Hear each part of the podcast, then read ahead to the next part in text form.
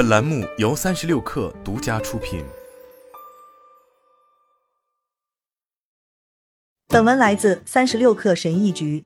我们都有过这样的经历：有一份工作，但心里也知道这份工作不再适合自己。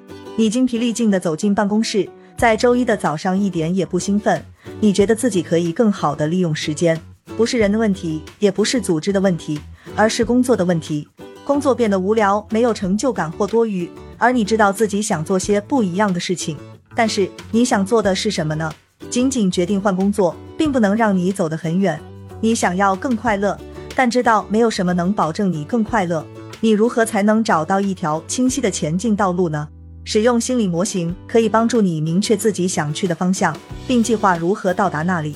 这些工具能让你更好地掌控自己的事业，对自己的决定更有信心。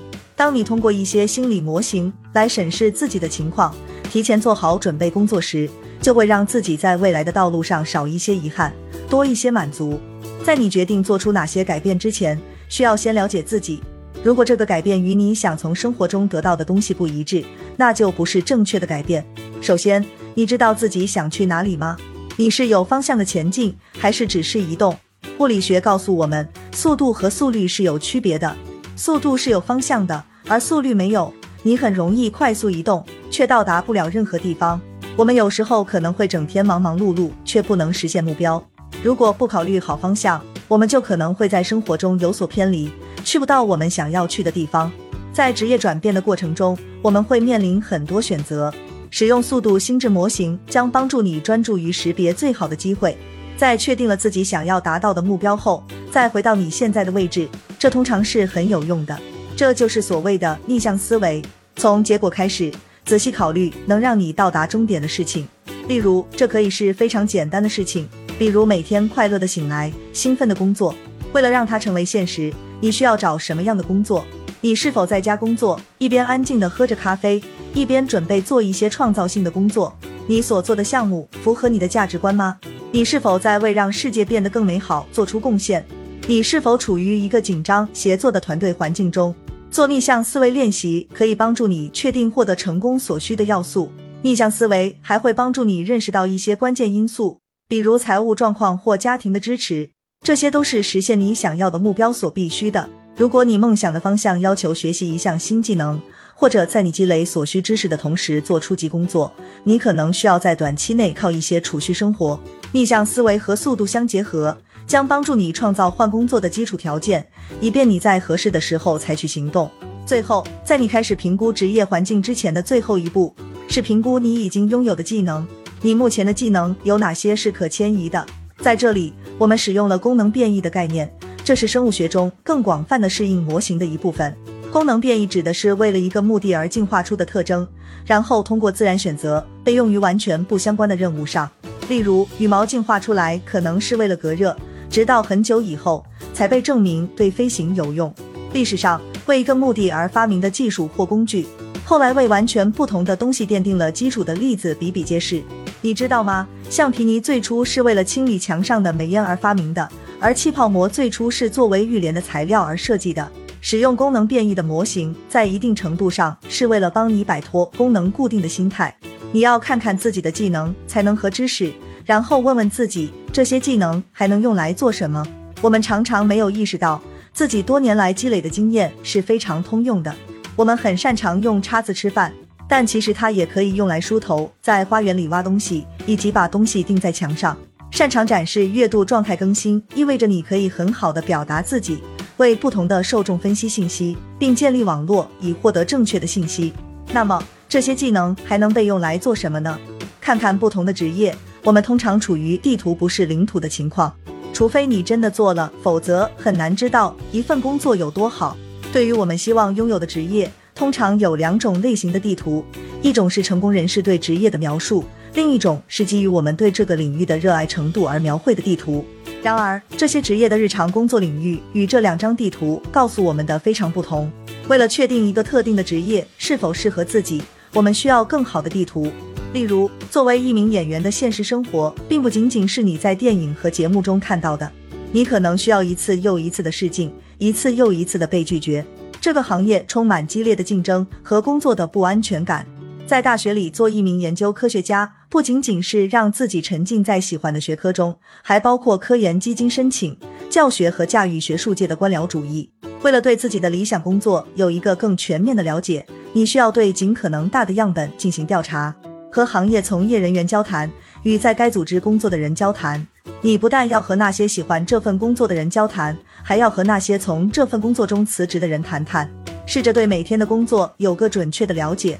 很少有工作是单一层面的，工作可能包括行政任务、人际关系、项目管理和责任。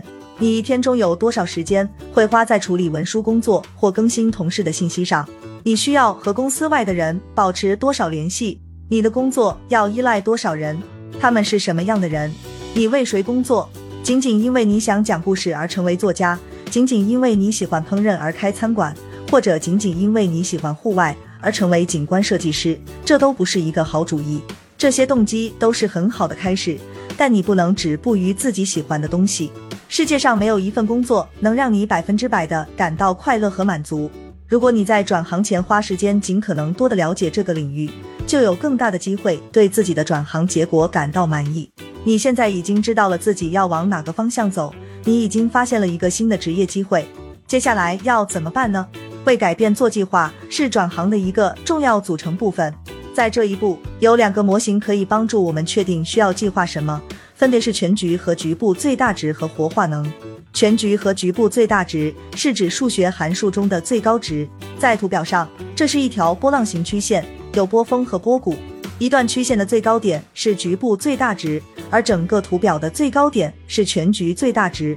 活化能的概念来自化学，是反应进行到结束所需要的能量。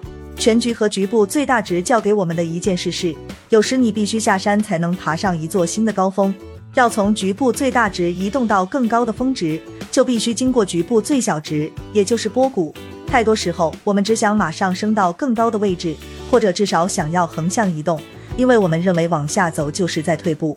一个常见的问题是，当我们把自我价值与工资捆绑在一起时，就会拒绝任何低于我们目前收入的工作机会，头衔也是如此。没有人想在四十多岁的时候成为一个基础员工，但是如果我们不穿过低谷，就不可能到达下一个山峰。如果你通过全局和局部最大值的角度来看待自己的职业变化，就会发现后退也可以代表前进。活化能是可以在计划阶段使用的另一个很好的模型，因为它要求你考虑持续变化所需的真正努力。你需要计划的不仅仅是做出改变，还要计划如何坚持到最后。如果你需要再培训或减薪，银行存款足够养活自己吗？你是否有情感上的支持来帮助你面对新的职业挑战？就像火不能由一根火柴和一根大木头点燃的一样，从现在的情况到你想要的结果之间，你必须计划好自己需要做什么。你需要做什么才能让火柴的火焰引燃木头？对于你的计划来讲。当你迈出了第一步后，需要做什么来保持自己朝着想要的方向前进呢？在你确定了自己想要的方向，做了所有的研究，确定可能的路径，并计划了执行方式之后，仍然很难做出决定。你发现，在职业选择上有如此多的细微差别，遇到了如此多的想法，以至于自己感到不知所措。现实是，当涉及到职业转换时，通常没有完美的决定。你可能有不止一个选择，无论你选择什么。都会有很多工作要做，在职业转换过程中，你可以使用的最后一个模型是概率思维。在这种特殊情况下，使用贝叶斯赌场模型可能会有所帮助。贝叶斯赌场是一个思想实验，你想象自己在进行一个赌场游戏，然后量化你在任何特定结果上的赌注。假设在考虑职业转变时，你已经把范围缩小到两个选择，你打赌哪一个会是一年后更好的选择？你愿意出多少钱？如果你只愿意在黑色上压十美元，那么你可能需要重新审视一下自己所做的研究，也许需要去和更多的人交谈，或者拓宽你的思维。如果你愿意在红色上投入数千美元，那么这很可能是你的正确决定。在这个思想实验中，充分想象自己在打赌是很重要的。想象一下你银行账户里的钱，想象一下把它拿出来放在桌子上，你愿意为一个特定的职业选择下注多少钱？很大程度上说明了这个选择对你来说有多好。概率思维并不能预测未来，任何重大的职业变动都不可避免的会有很多未知数，没有人能保证一个选择是正确的，贝叶斯赌场只是帮助你根据此时此刻你所拥有的知识来量化你的思维。